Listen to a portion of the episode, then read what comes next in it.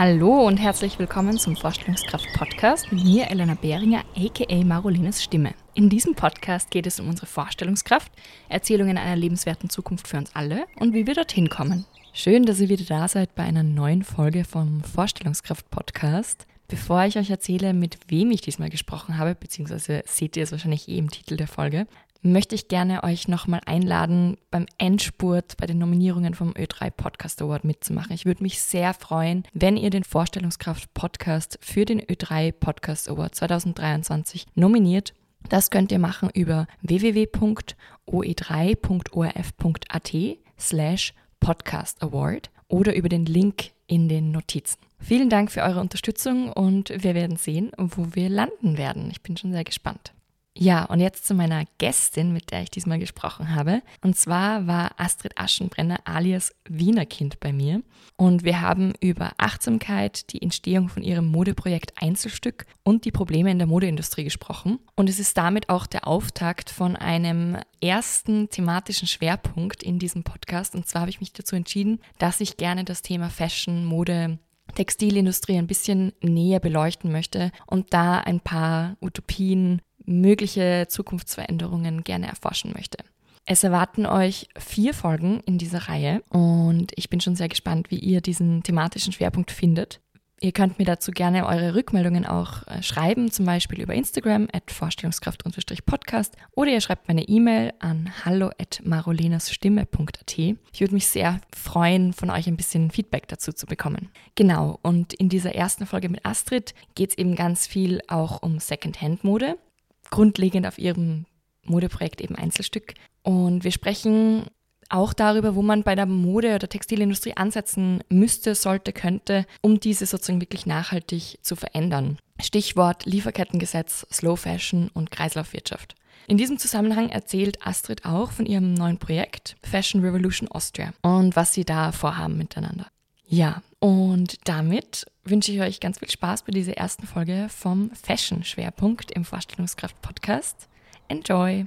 Hallo Astrid. Hallo. Voll schön, dass du dir Zeit genommen hast, mit mir zu plaudern. Danke für die dass Einladung. Dass wir es geschafft haben. Voll gerne. Du stehst schon ganz lange auf meiner Liste und bist schon ganz lange jemand, wo ich mir denke, so, ich möchte gerne mit dir reden und genau, ich glaube, ich mag jetzt gar nicht so viel zu vorwegnehmen, sondern dich einfach bitten, dass du dich selber vorstellst für alle, die dich nicht kennen. Ja, sehr gerne. Mein Name ist Astrid, ich bin aus Wien und bin ein kleiner Tausendsasser. Das heißt, die Frage, stell dich vor oder was machst du, ist bei mir immer so ein, wie fühle ich mich heute?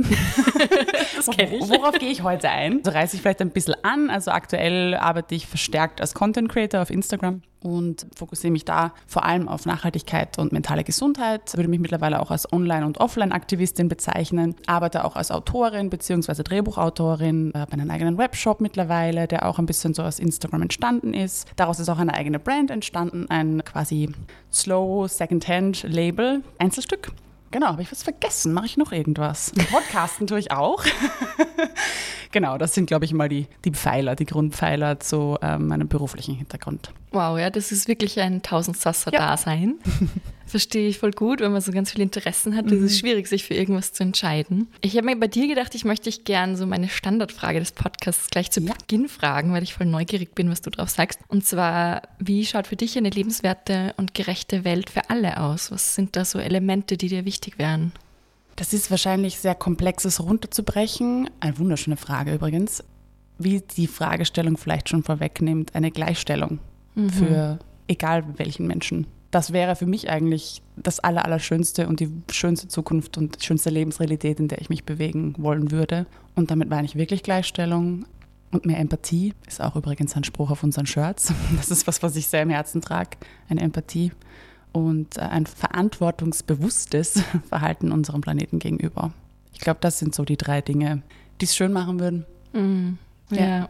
Schön. Ja, Gleichstellung ist, ist natürlich voll das Riesenthema ja. und beinhaltet ganz, ganz viel. Mhm.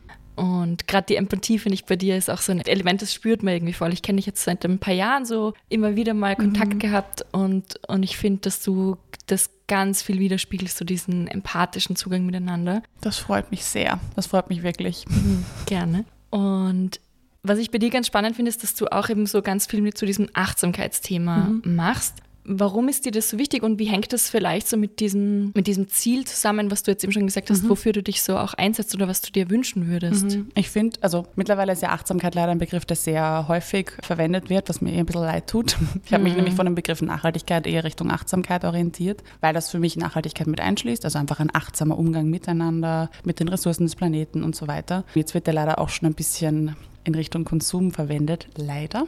Aber ja, für mich ist das eine sehr natürliche Herangehensweise, weil es ja auch etwas ist, was ich gerne hätte im Gegenzug. Meine Mama hat immer diesen berühmten Satz gesagt, wie es in den Wald, der ruft, so schallt es auch hinaus. Mhm. Hat sie uns vorgepredigt, seit ich denken kann. Und das ist was, was für mich in allen Lebensbereichen passt und mein Leben einfach auch reicher macht. Das heißt, wenn ich Menschen begegne, so wie ich gerne hätte, dass man mir begegnet, dann ist das, finde ich, einmal der Grundton. Und dann gibt es aber auch noch Menschen, die haben vielleicht eben nicht dieselbe Situation wie ich. Da muss ich vielleicht ein bisschen mehr entgegenkommen oder ein bisschen mehr Empathie entgegenbringen und vielleicht noch ein bisschen achtsamer sein. Und dann gibt es Situationen, wo ich vielleicht gerade wenig Energie habe, um das zu machen. Also ich muss auch achtsam mit mir umgehen, weil sonst kann ich nicht achtsam gegenüber anderen Menschen sein. Also das ist eine auch sehr fragile Geschichte, die mich einschließt, die meine Umwelt mit einschließt und die andere Menschen mit einschließt.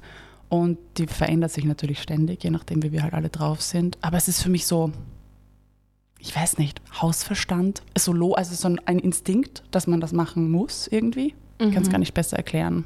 Ja.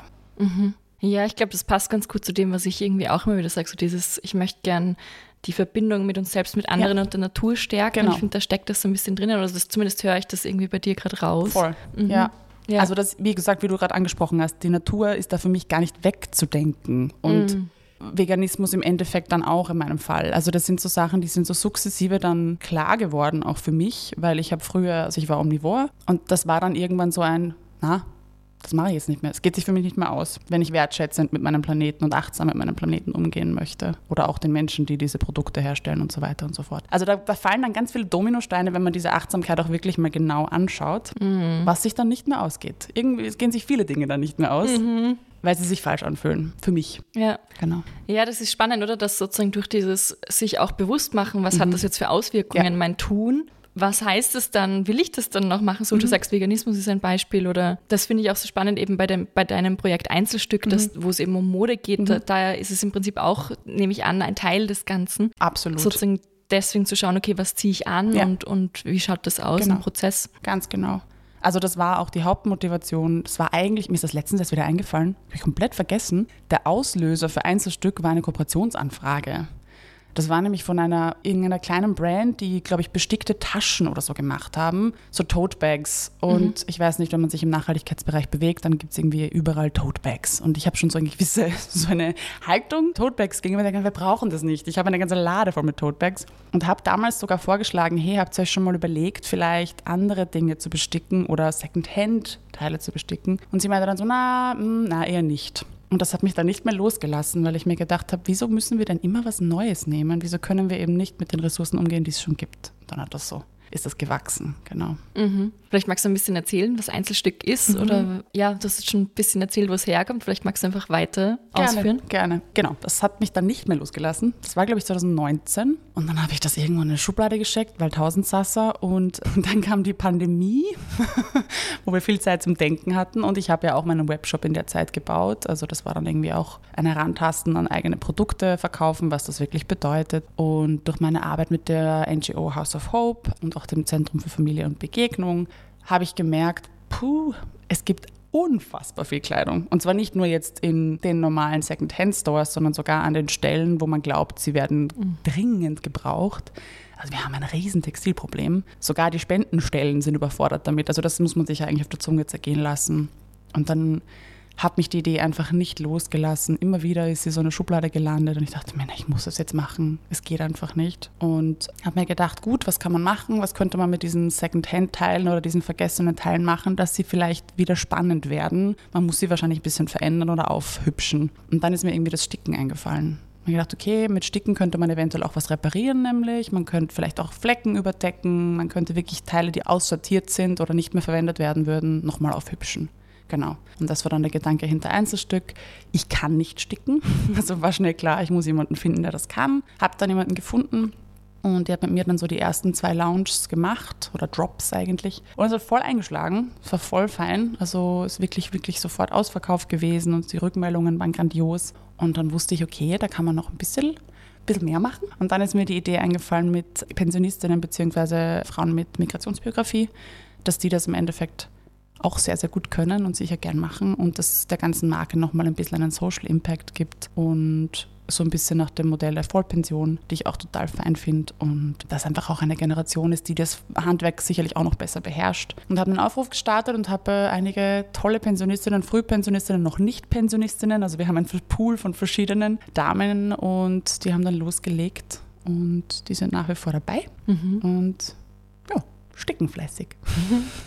Voll cool. Und ich habe ja selber sehr lange, wollte ich Parteiler haben, dann welche ergattert und ich finde es eben so schön, weil, weil man merkt eben, dass dieses Kleidungsstück ein zweites Leben mhm. bekommt und dadurch einfach auch so eine Geschichte dranhängt mhm. und es eben nicht so was aus ist, was vielleicht alle haben, sondern ja. es ist eben ein Einzelstück genau. und es ist irgendwie was Besonderes. Genau. Wieso hast du diesen Titel gewählt und was bedeutet der für dich? Viel. Es wurde nämlich viel mehr, als ich dachte, weil er wurde letztens in Frage gestellt in, im Zuge eines Workshops. Warum? Und warum nicht Einzelstück oder so irgendwas, wo ist dann gefallen? Und ich dachte mir, nein, das ist mir eigentlich sehr wichtig, dass man eben auch dieses Mindset hat. Das ist ein Unikat. Also das ist vielleicht, kommt es aus einer Kette, wo es das öfter angefertigt wurde, ja, aber mit der Farbe, mit der das bestickt ist, der Mensch, der das bestickt hat, wie das bestickt ist, das gibt es nur so. Das heißt nur du und das ist ein Unikat und das ist auch eine andere Wertschätzung dann für diese Ressource und das ist mir besonders wichtig. Und da passt Einzelstück einfach sehr gut als Name natürlich. Mm. Voll, das ist mir jetzt auch gekommen, mhm. wo du geredet hast, so dass es eben auch mit Wertschätzung zu tun mhm. hat, auch für die Arbeit, die da dahinter steckt, genau. was ja gerade in der Fashion-Branche der Wahnsinn ist. Mhm.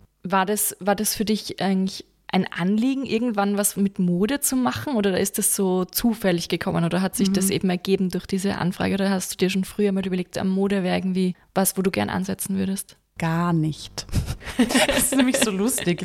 Jetzt bin ich in dieser Mode gelandet. Ich wollte, ich, eigentlich wollte ich gar nicht dahin. Ich habe mich da nie gesehen. Und ich sehe mich auch immer noch nicht da, weil ich mich irgendwie eher trotzdem als Aktivistin oder als Gegenbewegung sehe. Also ich würde mich jetzt auch nie als Modedesignerin oder sonst irgendwas bezeichnen. Das wäre anmaßend gegenüber meinen Kolleginnen. Aber ja, es ist spannend. Ich hätte es mir nicht gedacht. Und jetzt vor allem, das habe ich nämlich bei 1000 Saster noch vergessen, wir haben ja auch Fashion Revolution Austria gegründet.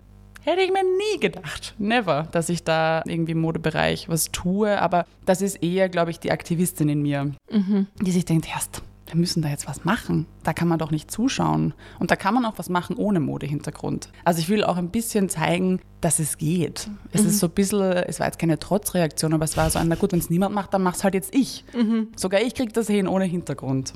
Also es ist nicht so schwer, wenn man will. Mhm. Ja, und es geht ums, ums Machen, oder? Genau. Ja. Ich würde dich gerne gleich noch zu Fashion Revolution Austria fragen. Davor habe ich mir gedacht, würde mich voll interessieren, was heißt für dich Aktivistin sein? Gute Frage.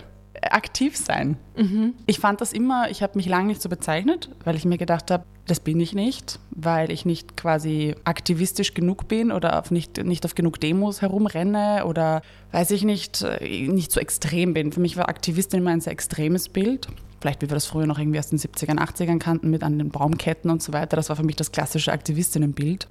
Aber ich, ich finde, sobald du dich für die Dinge einsetzt, die dir wichtig sind und das außerhalb deiner Wohnung tust, wobei mittlerweile geht das ja eigentlich auch zu Hause am Laptop, falsches Bild, außerhalb deines, deiner, deiner Reichweite tust und andere damit inspirierst, finde ich, bist du Aktivistin. Mhm. Weil du etwas tust, das nicht also sicher ist es schon auch nicht komplett selbstlos, muss man auch sagen. Aktivismus ist sicher auch etwas, was man aus eigenem Interesse tut, aber du tust etwas aktiv, um was an der Situation zu verändern, an Ungerechtigkeit zu verändern, an irgendwas zu verändern, was dir wichtig ist. Mhm. Also es ist gar nicht so groß, finde ich. Es ist relativ leicht. Mhm. Ja, manchmal kostet es doch auch viel Überwindung, sich Absolut. so zu exponieren, oder? Ja. Das erkennst du wahrscheinlich auch als, mhm. also als, als Instagramerin, ja. als Person, die irgendwie doch auch in mhm. der Öffentlichkeit steht. Mhm. Wie ja. würdest du es bezeichnen? Würdest du Aktivismus oder Aktivistin? Ja, für mich war das schon lange so dieses auf die Straße gehen, ja. auf Demos gehen, so wie du sagst. Ich glaube, es gibt ja schon auch so diesen Begriff von Online-Aktivismus, genau, der irgendwie ja. dazugekommen mhm. ist. Das sehe ich bei mir irgendwie mehr. Also ich habe das Gefühl, ich habe lange eigentlich so ein bisschen Online-Aktivismus gemacht. Ja. Und, und jetzt ist es eben so, dass ich mich auch manchmal frage, was heißt denn das, mhm. Aktivistin mhm. zu sein und was bedeutet das, wenn zum Beispiel WissenschaftlerInnen sich irgendwo ja. hinstellen. Also eben, ich habe gerade Reinhard Steurer interviewt, mhm. Der sich zwar selber nicht so bezeichnet, aber mhm. wo ich mhm. schon auch sagen würde, das ist eine Form von Aktivismus, sich wirklich in die Öffentlichkeit Absolut, zu trauen und ja. eben gegen Ungerechtigkeit aufzustehen aus einer und über die eigene Rolle hinaus. Und das ist genau. vielleicht das, was du auch gerade gemeint genau. hast, sozusagen aus diesem normalen Einflussbereich sozusagen noch weiter rauszutreten. Ja. Weil ich kann mir vorstellen, dass viele Menschen da eine Hemmschwelle haben und ich finde Online-Aktivismus nicht weniger wertvoll. Im Gegenteil, ich glaube, es gibt viele Menschen, die introvertiert sind und sich dann vielleicht eben nicht trauen, in direkte Berührung mhm. mit anderen zu gehen oder in Konfrontation zu gehen. Und Online-Aktivismus hat in mir schon so viele Blockaden und so viele Aha-Momente ausgelöst, äh, also Blockaden gelöst und Aha-Momente ausgelöst. und ja, hat mich zum Umdenken bewegt. Also das ist wirklich stark und da, da sind schon viele Dinge auch passiert, die online begonnen haben, die Auswirkungen gehabt haben. Und es ist toll, dass wir dieses Tool haben, geht leider halt in beide Richtungen natürlich. Mhm. Aber ja, also WissenschaftlerInnen auf jeden Fall, das ist, das ist, die sind ja auch meistens die das Fundament, auf dem wir dann unsere Informationen aufbauen. Ja, absolut. Urwichtig. Ja. Ja, spannend, cool. Auch ein Podcast kann Aktivismus sein, natürlich. Ja, das machst voll. du auch. Ja, das stimmt. Ich glaube, das ist auch ein, ein Teil meiner eigenen mhm. Definition von dem ja. Podcast. Genau. Ja, spannend, so, wie sich auch dieses Bild verändert, mhm. eben von Aktivismus. Und weil es halt auch so diskutiert wird, habe ich mir gedacht, muss ich dich das jetzt mhm. fragen, was cool deine Frage. Definition ist. Ja. Okay, du hast es vorher schon angeteasert, ihr habt jetzt Fashion Revolution Austria gegründet. Mhm. Was ist das und warum gibt es das? Fashion Revolution, jetzt muss ich schauen, also, ich glaube 2014 wurden die ja, also Global hat ja, glaube ich, 2014 sich gegründet oder 2015. Nagelt mich bitte nicht drauf fest, das muss ich jetzt, weiß ich jetzt nicht mehr. Also ist ja schon sehr etabliert, gibt es jetzt schon wirklich lange. Stichwort Rana Plaza. Mhm. Kannst du das vielleicht kurz erklären? Ja, ein guter, guter Input. Textilfabrik, die unter sämtlichen, ich glaube, Substandard, Sub-Sub-Substandard war und, sagt man bei einem Gebäude auch kollabiert ist eigentlich. Es gab einen Kollaps. Ich weiß nicht, was das Verb dazu ist. Jedenfalls ist es eingestürzt, was sehr tragisch war. Es gab einige Todesfälle und war zum ersten Mal wirklich breit in den Medien, wie die Arbeitsumstände dort auch sind, wie viele Menschen da arbeiten und wie die Bedingungen vor allem sind. Also das war ein sehr einschneidendes Erlebnis für die Fast-Fashion-Industrie, weil es endlich mal breitgetreten wurde. Heißt nicht, dass es erst seitdem passiert, sondern da gibt es leider noch mhm. eine viel, viel längere Geschichte. Aber es war zum ersten Mal ein, ah, oh, okay, das passiert da also. Diesem, unter solchen Bedingungen müssen die Menschen dort arbeiten.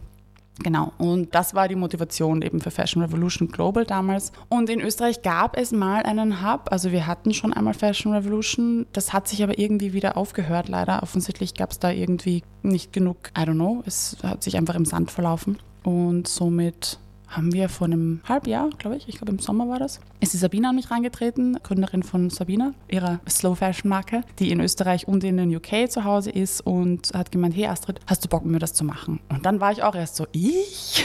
Mode? ich weiß nicht. Genau, und haben auch gleich gesagt, wir brauchen viele Frauen da. Und wir sind jetzt vier Co-Gründerinnen, wollen natürlich auch wachsen, aber wir wollten auf jeden Fall schauen, dass wir da genug Menschen im, im Kernteam haben, weil das einfach, wie du vorhin schon angesprochen hast, Aktivismus kann sehr, sehr, sehr viele Ressourcen brauchen und kann sehr ermüdend sein. Und jetzt haben wir da ein tolles Team und wollen einfach eine Anlaufstelle vor allem in Österreich schaffen, weil Österreich immer so ein bisschen mitschwimmt mit Deutschland. Und das ist gut, das ist super, aber wir brauchen einen, einen Hub hier in Österreich. Und ich sage bewusst Österreich, weil oft ist es auch immer nur Wien. Also wir wollen das mhm. natürlich in ganz Österreich auch haben. Wir wollen schauen, dass wir wir da auch in den Bundesländern jeweils Ansprechpersonen haben, dass sich da einfach Netzwerke bilden können weil es ist schon sehr isoliert und ich glaube, man weiß oft nicht voneinander. Es ist, fehlt ein bisschen das Miteinander. Also wir wollen schauen, dass wir vor allem zum Vernetzen beitragen, Informationen liefern, Aufklärung liefern natürlich. Wir würden wahnsinnig gerne auch an Schulen gehen und einfach Aufklärungsarbeit leisten, aber vor allem ein starkes Netzwerk bilden, damit da auch eine Revolution stattfinden kann, wie der Name auch sagt. Ein Netzwerk aus den produzierenden Personen und genau, Labels und richtig, so weiter. Mhm. Genau. Also ja. eigentlich allen Menschen der Modebranche. Also das mhm. kann ja auch von deiner Marketingposition in einem Modelabel sein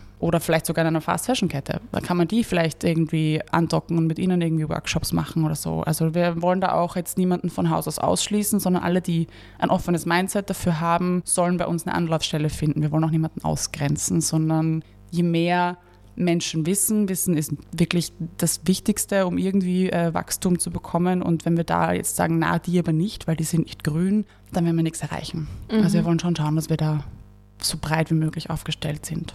Mhm. Und das Ziel wäre sozusagen eine Fashion Revolution. So ist es, ja. Was heißt das konkret? Hm. Was heißt das? Dass sich die, die tatsächlichen, also die momentanen Umstände ändern, weil es so nicht weitergehen kann. Die Textilindustrie ist absolut vorsinnflutlich Die Arbeitsbedingungen sind ein Wahnsinn. Ganz aktuell gibt es auch eine EU-Kampagne Good Clothes Fair Pay. Es geht um einen existenzsicherten Lohn für TextilarbeiterInnen, was eben der Bare Minimum sein sollte. Ähm, da läuft aktuell eine EU-Kampagne, also eine Initiative. Braucht ihr nur eure Passnummer und könnt es gerne gleich unterschreiben. ich packe es in die Notizen der Folge. Ja, Dankeschön. ähm, wir brauchen eine Million. Ich glaube, wir sind gerade bei 100.000. Also bis Juli läuft es noch. Also das ist momentan eigentlich unser Main Goal, da was zu ändern, dass da wirklich einfach die Arbeitsbedingungen verändert werden. Aber auch das ist ein riesenkomplexes Thema, wo jetzt diese EU-Initiative natürlich einfach ist oder man vermeintlich einfach. Manchmal ist es total schwer, Unterschriften zu bekommen, aber es wäre schon mal ein richtiger Schritt in die richtige Richtung. Und dann aber auch einfach in Richtung Lieferkette arbeiten natürlich.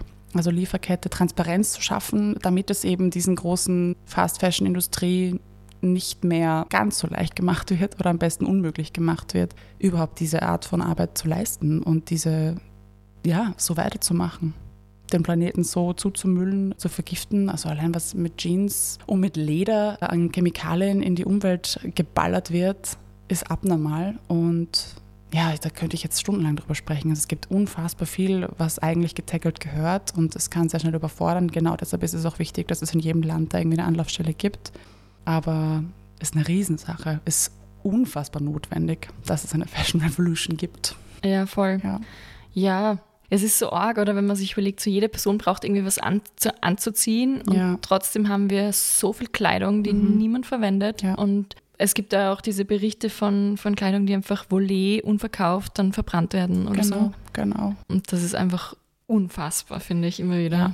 Vor allem, es hat sich leider irgendwie in eine, also Fast Fashion ist ja fast noch gut. Es gibt ja mittlerweile Ultra Fast Fashion. Also mhm. es werden ja auch Sachen wirklich produziert, die gar nicht dafür produziert werden, dass die Lebensdauer länger als drei, viermal tragen ist. Also das ist gar nicht mehr das Ziel. Das muss man sich auch mal überlegen. Da werden jetzt Kleiderstücke produziert für drei, viermal tragen, für einmal für eine Party tragen. Und selbst wenn du wolltest, würdest du ja wahrscheinlich dann irgendwo einreißen oder nach zweimal Waschen verziehen sich die Nähte oder ähm, es verfärbt sich oder wie auch immer. Es ist gar nicht mehr das Ziel, sondern du hast hier wirklich geplante Obsoleszenz auch bei Kleidung, dass du was Neues kaufen musst. Mhm. Es sind immer noch, weiß ich nicht, H&M hat ja nach wie vor noch 50 Kollektionen im Jahr oder so.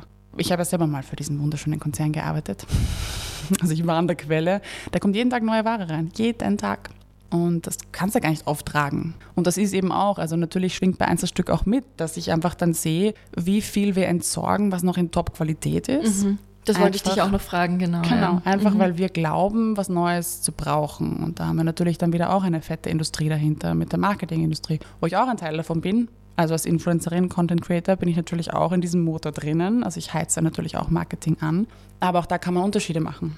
Also ich verteufel jetzt auch nicht komplett die Marketingindustrie, aber ich habe das Gefühl, wir sollten auch das verändern. Und auch das ist eben Teil der Fashion Revolution. Deshalb bin ich auch da drinnen. Also ich bin mehr im Marketing- und Eventbereich tätig dort, weil wir haben mit Sabina und Nadine tolle Modeexpertinnen.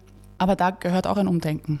Dieses ständig neu und neuer und toller und besser und diese Farbe ist jetzt in. Also Trends, Trends sind ja auch total überholt. Mhm. Davon sollten wir uns entfernen. Mhm. Ja. ja, voll. Ich glaube, das ist überhaupt so wie Mode ist halt das alles ein Teil eigentlich von einem Systemwandel und so mhm. quasi, wenn sich das System verändert, muss sich das genau. auch mit verändern. Genau. Und ich habe jetzt auch überlegt, so quasi, selbst wenn ich so ein Teil habe, das wirklich so gemacht ist fürs Kaputtwerden, mhm. dann wird es wahrscheinlich auch nichts bringen, wenn ich das jetzt zur Schneiderei bringe und sage, bitte repariert mir das, weil das ist genau. in zwei Tagen wieder kaputt. Genau, das ist es. Und das ist halt schon wild. Und ich ja. merke zum Beispiel, ich habe irrsinnig viel Kleidung von meiner Mama noch ja, im, im, Kleiderschrank und zum Teil auch von H&M. Und mhm. jetzt, also es ist keine Werbung an der Stelle, ich glaube, das ist nicht klar. Aber die Qualität von mhm. vor 40, 50 ja. Jahren, mhm. die ist so gut, dass das immer noch tolle Kleidungsstücke sind. Ja. Und das finde ich faszinierend oder auch, also ich mhm. finde, das sieht man einfach den Unterschied so extrem. Genau, also das hat sich wirklich verändert. Ich habe das auch, ich habe ganz viele Sachen von meiner Mama und das ist teilweise eben auch, das sind auch Fast Fashion Brands oder jetzt habe ich auch einen, ich habe einen Cardigan von Benetton, der schaut aus, als hätte sie ihn gestern gekauft. Mhm. Also auch die Farbe ist noch total farbecht auch. Der Garn hat sich überhaupt nicht, das nicht verblasst, das ist so ein Blitzblau und das war halt, ich meine, das hat ja begonnen mit der Nylonstrumpfhose. Ich weiß mhm. nicht, ob du die Geschichte kennst oder ob ihr die Geschichte kennt. Das war ein Produkt, das war quasi unzerstörbar. Und die Industrie hat gemerkt, oh, da können wir kein Geld verdienen wir müssen sie also schlechter produzieren, damit sie kaputt geht, damit die Kundinnen wieder was Neues kaufen. Mhm. Und genau da das passiert ein, überall. Ja, voll. Da gibt es ein großartiges Video, ich habe das in irgendeinem Film mal gesehen, wo sie mit einer Nylonstrumpfhose ein Auto ziehen.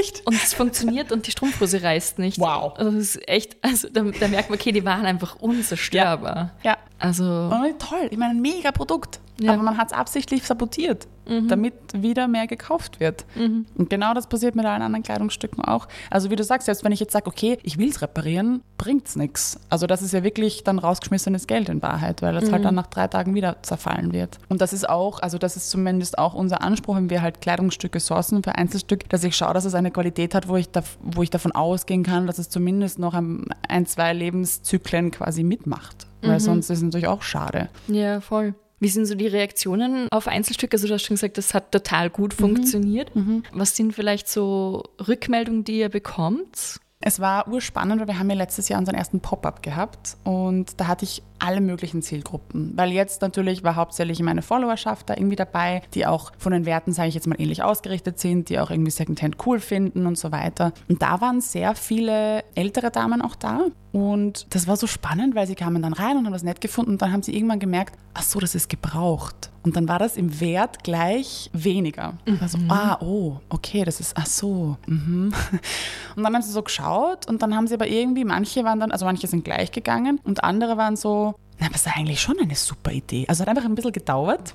Weil zuerst war dieses gebraucht ist eigentlich schlechter. Das ist auch ein Mindset, mit dem ich aufgewachsen bin noch. Also wer Secondhand gekauft hat, das war eher so, der kann sich halt keine neue Kleidung leisten.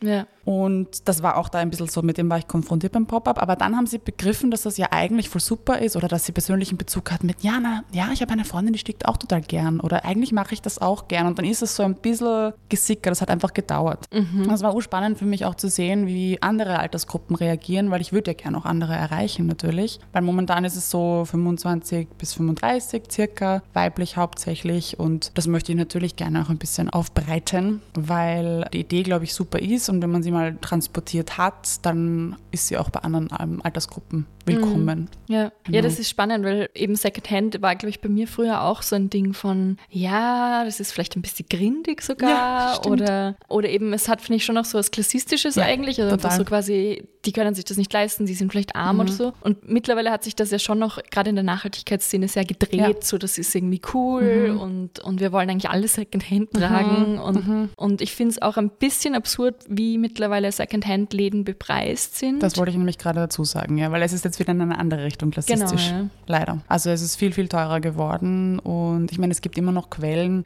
die günstiger sind, aber es ist trotzdem natürlich schade, dass die Dinge, die halt gute Qualität haben, dann in Stores auf der Mariehilfer Straße kommen und da halt bepreist sind wie sonst was. Ja. Das ist schon ein Negativtrend, ja, definitiv. Mhm. Voll. Und dann eben ganz viel Kleidung ja auch gar nicht bei uns im Secondhand-Markt landet, mhm. sondern irgendwo hin verschifft wird oh, oder ja. eben bei bedürftigen Menschen landet, was ja grundsätzlich gut ist, aber du hast eben vorher schon mhm. erzählt, dass da schon so viel ist, dass die nicht mehr damit klarkommen. Genau, ja. Also das ist ja teilweise auch so, dass die Container, die wir halt in, in Wien jetzt, sag ich mal, auf der Straße stehen haben, das sind zwei bis drei Firmen, glaube ich, und die werden, die werden nach Ghana geschifft. Und da hast du, also es wird noch als Markt bezeichnet, aber wenn man sich diese Bilder anschaut, das, mhm. das ist halt, also das sind Haufen, wo sich Gott sei Dank auch Bewegungen gegründet haben. Da gibt es zum Beispiel die Revival, das ist, die gehen da halt herum und suchen verschiedene Kleidungsstücke, haben zum Beispiel ein cooles Projekt mit hauptsächlich Jeans, also die machen aus Jeans Ganzkörper-Overalls für die Farmer dort am Feld also was auch sehr lässig ist. Mhm. Und versuchen halt Dinge umzuinterpretieren. Keine Ahnung, dann werden Daunenjacken zu Rucksäcken oder so. Also sie versuchen mit diesen Dingen zu arbeiten, um irgendwie eine Gegenbewegung zu starten, weil die halt vor Ort so quasi. Genau, mhm. in Ghana direkt. Und da fiel ein Statement, was mir auch wieder mal, ja, was meinen Kopf äh, schütteln hat lassen. Das war, also die Marken, die dort am meisten gefunden werden, sind Zara und H&M. Und die gibt es, ich glaube, nur in Kapstadt und sonst am ganzen Kontinent von Afrika nicht. Und das ist die Marke, die am öftesten dort also das ist die Nummer eins Kleidungsstückmarke, die sie da in diesen Müllhalten findet. Das heißt, wir haben halt den Beweis, okay, das kommt aus Europa und Nordamerika. Mhm. Wir schiffen den ganzen Schaß dahin und das ist nicht mal ihr eigener Müll. Also sie, das wissen sie sowieso, aber das ist halt dann nochmal der Beweis, wenn man es ignorieren möchte, das ist wirklich schwarz auf weiß, das ist nicht unser Müll. Das ist euer Müll und wir dürfen mit den Konsequenzen leben. Mhm. Und das ist schon wirklich heftig. Ja. Wirklich, wirklich schlimm. Also aus den Augen, aus dem Sinn. Wir denken, wir haben kein Textilmüllproblem, aber wir haben definitiv eins. Wir schiffen es halt einfach nur auf einen anderen Kontinent. Und deshalb, glaube ich, begreifen wir auch nicht, was für eine Secondhand weiß ich nicht, Ladung eigentlich im Umfeld ist oder im Umkreis ist, Mhm. weil sie gar nicht mehr da ist. Ja. Ja, das ist echt ein Wahnsinn, oder? Also, ja. Mhm. Ich meine, du, du hast das jetzt so ein bisschen mitgekriegt, auch so mit Einzelstück Mhm. und eben auch Train of Hope und so weiter. Was für vielleicht politische Rahmenbedingungen würdest du dir wünschen oder was Mhm. glaubst du braucht es in der Richtung? Also du hast das Lieferkettengesetz schon angesprochen, aber was wäre da wichtig, um das einzudämmen oder dem sozusagen Mhm. wirklich mal was entgegenzusetzen? Ich glaube, also Lieferkette definitiv. Definitiv. Und ich würde mir eigentlich wünschen, dass es ein, eine gesetzliche Regelung, was Mengen betrifft, gibt. Also das kann ich mir natürlich jetzt nicht komplett ausdenken, ja, aber es wäre schön, wenn Fast-Fashion-Ketten eine gewisse Menge produzieren dürften und darüber nicht hinaus. Das wäre, glaube ich, schon mal eine riesen, riesen Veränderung. Und wenn du auch eine gewisse Menge pro Kollektion produzierst, die könntest du ja auch minimieren. Also da werden Dinge produziert, wenn du wieder sagst, okay, du produzierst pro Kollektion weniger, in einer besseren Qualität, also mit dem Sinn von langlebig, und hast einfach weniger im Shop hängen, weil es mussten sich nicht die Regale durchbiegen und hast diese Kollektionen einfach für eine längere Zeit. Was aber auch wieder bedeuten würde, dass sich marketingtechnisch was verändert. Also das ist ein bisschen schwierig, das jetzt so runterzubrechen, aber ich würde mir wünschen, dass es, was die Mengen betrifft, auf jeden Fall eine Regulierung auch gibt. Weil Lieferkette, ja, ist für mich Grundstein, aber wir produzieren zu viel. Wir produzieren viel zu viel. Und das ist nicht nur, was jetzt den Textilmüll betrifft, sondern das ist ja auch, wir vergessen ja ganz oft, dass das, das fängt in der Erde an. Also da wird Baumwolle angebaut und sei sie noch so bio. Diese Erde, die diese Baumwolle hervorbringt, wo die wächst, die ist mittlerweile so leer, da gibt es keine Nährstoffe mehr. Also wir haben ja Hektar von toter Erde. Das ist ja Staub, weil wir einfach überproduzieren. Und da geht und, und für die Tonne. Und das ist so heftig. Also das hat, finde ich, viel mit der Menge zu tun, weil das können dann noch so tolle Standards sein und das kann noch so eine tolle Lieferkette sein. Wenn wir nach wie vor so viel produzieren, wird unsere Erde, tut sie ja schon, kaputt gehen und das ganze Ökosystem einfach kollabieren. Und da muss eine Regulierung her. Es darf einfach nicht mehr so viel produziert werden. Und ja, Circular Economy ist schön und gut, aber das geht in dieser Menge halt auch nicht. Also es ist schon wichtig, dass wir irgendwie in die Zirkularität hineinfinden. Das ist, finde ich, auch das einzige, einzig, also wenn jetzt was Neues produziert wird, sollte es zirkular sein oder fähig zur Zirkularität. Aber auch, das ist für mich auch Bare Minimum. Also Lieferkette, Zirkularität und die, die Menge reduzieren.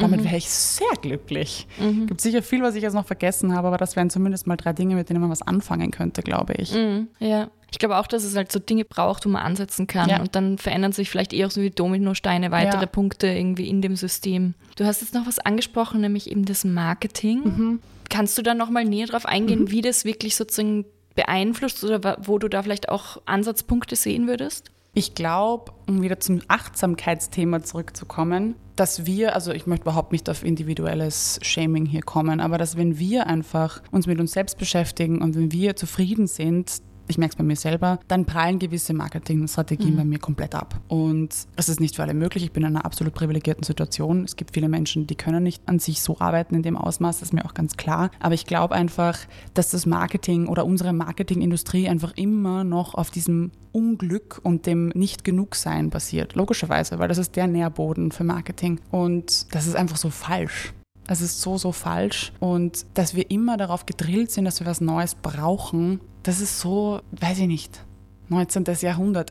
Ich, das ist so einfach the past, weißt du?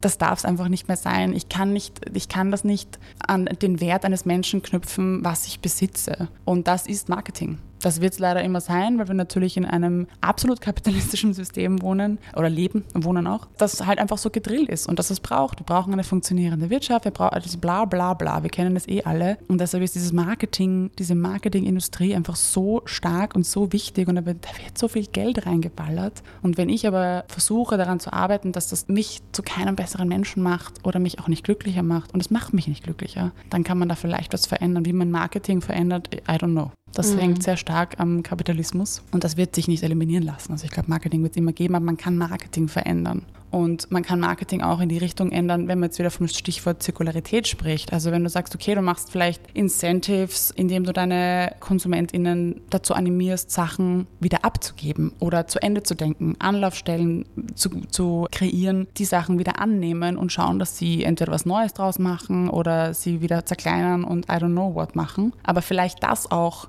sexy machen. Mhm. Also damit, das ist ja auch ein Wert. Also der Rohstoff an sich ist ja auch was wert und vielleicht, dass man das Marketing auch ein bisschen so in diese Richtung denkt und die Incentives auch in eine andere Richtung lenkt. Mhm. Aber ich weiß nicht, ob das nicht eine absolute Utopie ist, muss ich ehrlicherweise sagen.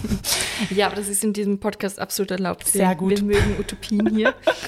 Ja, spannend. Ich, ich hatte jetzt gerade noch im Kopf, dass es ja irgendwie auch vielleicht eine moralisch-ethische Verantwortung auch in der Marketing-Szene geben müsste. Sozusagen ja, zu sagen, total. wir spielen dann immer rein und wir überlegen uns kreative Sachen, wie mhm. man das mhm. anders machen könnte. Und gerade von der Marketing-Szene, die ja sagen, eigentlich sehr kreativ mhm. sind, würde ich mir das irgendwie fast erwarten, dass das ja, ein Anspruch ist. Total, aber da müssen halt, es muss leider der Umsatz am Ende des Tages ja. stimmen. Und ich habe es schon gemerkt, also jetzt in meiner persönlichen Arbeit, es gibt immer mehr Marken, die auch verstehen, dass Branding ohne Produkte auch funktioniert. Also es gibt ganz tolle KooperationspartnerInnen, die ich habe, die auch gar keine produktbasierten Kampagnen mit mir machen. Das finde ich auch super und das ist für mich echt ein Hoffnungsschimmer, dass sie einfach sagen, sie wollen aufklären Mhm. Und sie wollen sich auch aktivistisch positionieren, was auch cool ist. Also das ist auch Branding natürlich. Mhm. Also man merkt schon Trends, aber ich glaube trotzdem, wenn am Ende des Tages der Umsatz nicht stimmt, wäre das auch nicht möglich. Also du musst natürlich schauen, dass mhm. du mit Marketing genug Geld reinbekommst, dass du dir diese Strategie noch erlauben kannst. Aber es ist ein Trend da, definitiv. Und ich finde es schön, dass Aktivismus äh, sexy wird und dass Firmen sich damit natürlich irgendwie schmücken wollen. Geht natürlich dann auch wieder sehr stark in Richtung Greenwashing, muss man auch aufpassen. Aber äh, ja,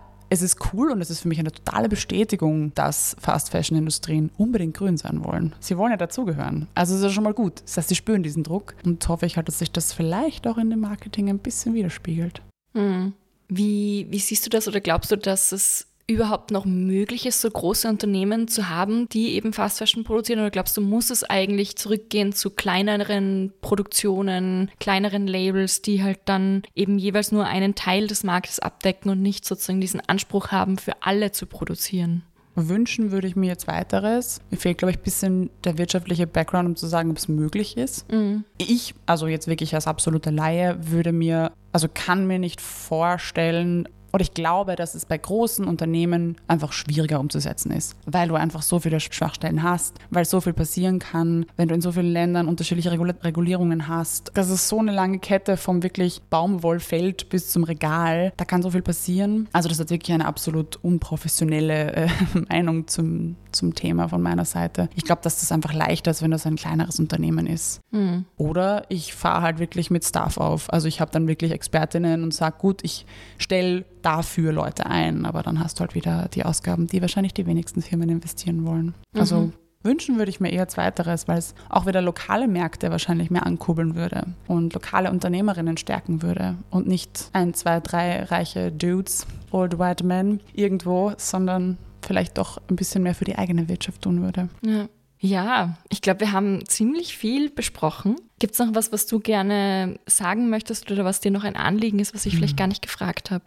Ich versuche eigentlich bei solchen Diskussionen oder Gesprächen in dem Fall immer irgendwie einen positiven Ausklang zu finden. Das ist mir immer so ein bisschen ein Anliegen, weil ich weiß, dass dieses Thema so aufwühlen kann und weil man sich oft sehr hilflos fühlt. Mhm. Und deshalb versuche ich auch immer wirklich den Gedanken oder sag mal die Aufmerksamkeit von mir selbst wegzulenken und zu sagen, das ist ein absolut strukturelles Problem und ich darf mich nicht schlecht fühlen deshalb. Ich kann es auch nicht ändern, also ich kann was ändern, aber ich kann es nicht alleine ändern. Und das war, da gab es immer Phasen in meinem Leben, wo ich das nicht so sehen konnte und wo ich mir irrsinnig viel Druck gemacht habe und wo ich echt mir viel Vorwürfe gemacht habe oder wo ich mich einfach total hilflos gefühlt habe, verloren gefühlt habe. Wir werden niemals eine Lösung finden für dieses Problem. Also ich habe mich so lost gefühlt. Und deshalb versuche ich das in allen Gesprächen, die irgendwie in die Richtung gehen, positiv ausklingen zu lassen. Du kannst nur das tun, was in deiner eigenen Macht steht. Und das ist nicht weniger wert, wenn du vielleicht nur in deinem Familienkreis, nur mit Anführungsstrichen bitte, Aktivistin bist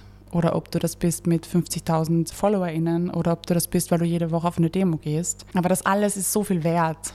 Und das ist mir immer ein Anliegen, das auch nochmal festzuhalten, weil ich weiß, dass wir uns als Aktivistinnen teilweise so kaputt machen, weil mhm. wir nicht genug machen, weil es noch so viel zu tun gibt. Ja, es gibt immer viel zu tun, aber es liegt nicht an uns einzelnen Personen. Genau, das ist mir noch ein Anliegen, das festzuhalten. Mhm.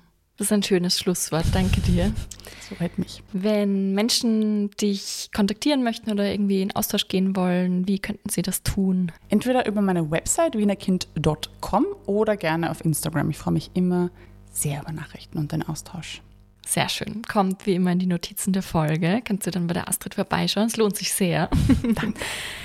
genau.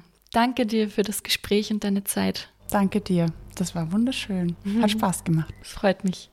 Schön, dass ihr bis hierher zugehört habt. Das freut mich natürlich sehr. Wie schon erwähnt, findet ihr alle Links zur Folge auch in den Notizen bzw. den sogenannten Show Notes. Den Link zu meiner Website www.marolinasstimme.at slash Vorstellungskraft-Podcast findet ihr ebenfalls in den Notizen. Ich freue mich, wenn ihr den Podcast abonniert, auf eurer Lieblingspodcast-Plattform eine Bewertung hinterlasst und eine Rezension schreibt oder auf meinem Instagram-Kanal Vorstellungskraft-Podcast vorbeischaut und folgt. Ihr könnt den Podcast natürlich auch noch zusätzlich unterstützen, indem ihr zum Beispiel euren FreundInnen oder auf Social Media über den Podcast erzählt oder ihn teilt. Danke fürs Zuhören und bis zum nächsten Mal.